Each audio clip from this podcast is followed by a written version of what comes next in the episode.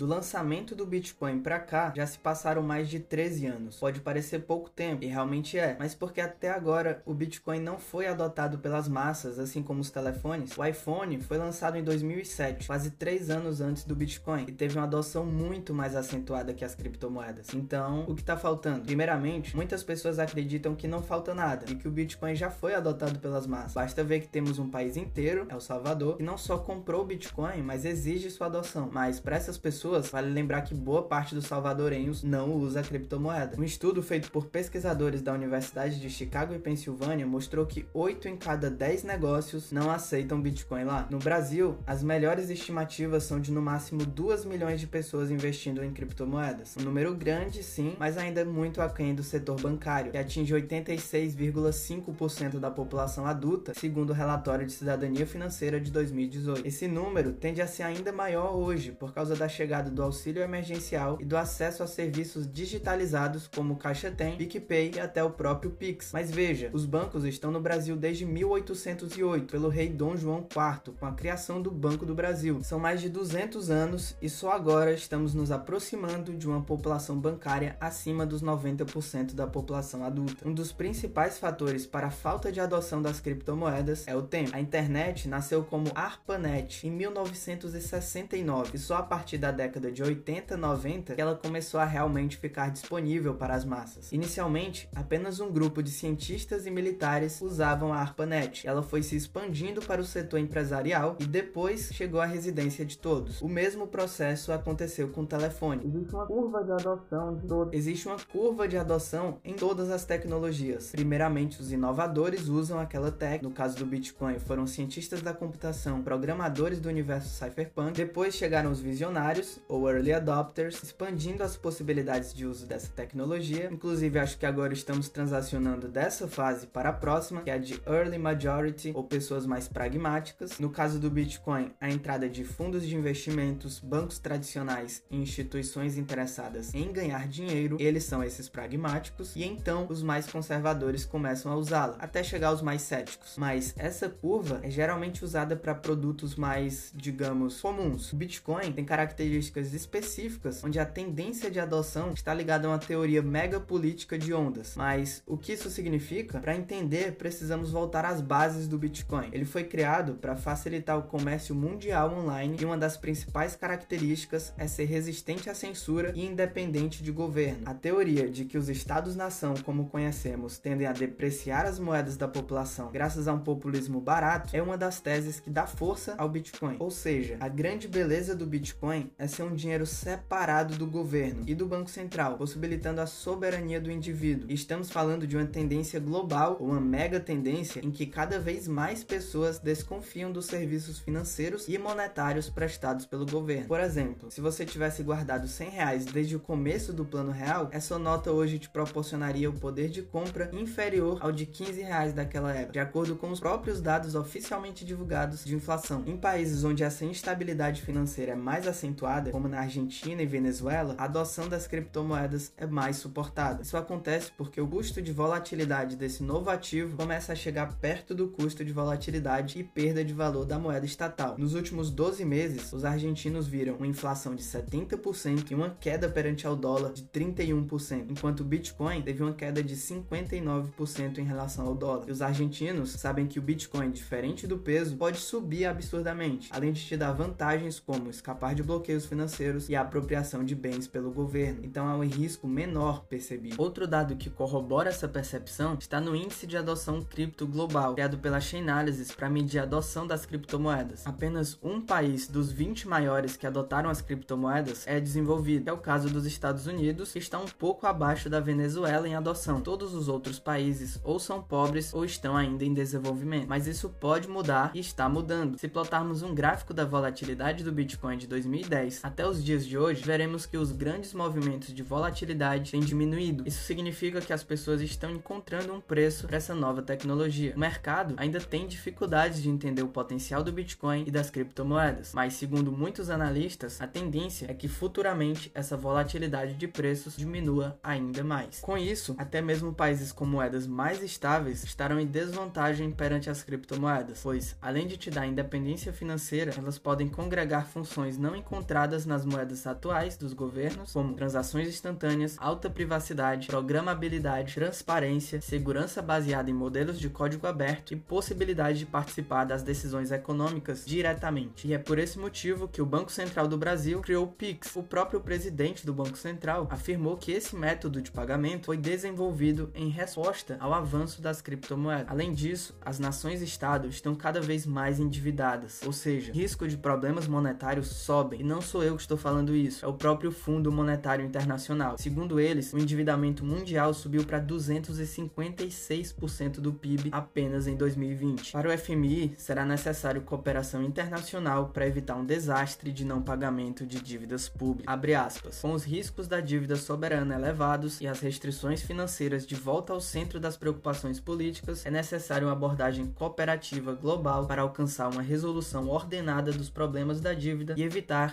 inadimplências desnecessárias. As opiniões e interesses dos devedores e credores devem ser refletidos de forma equilibrada.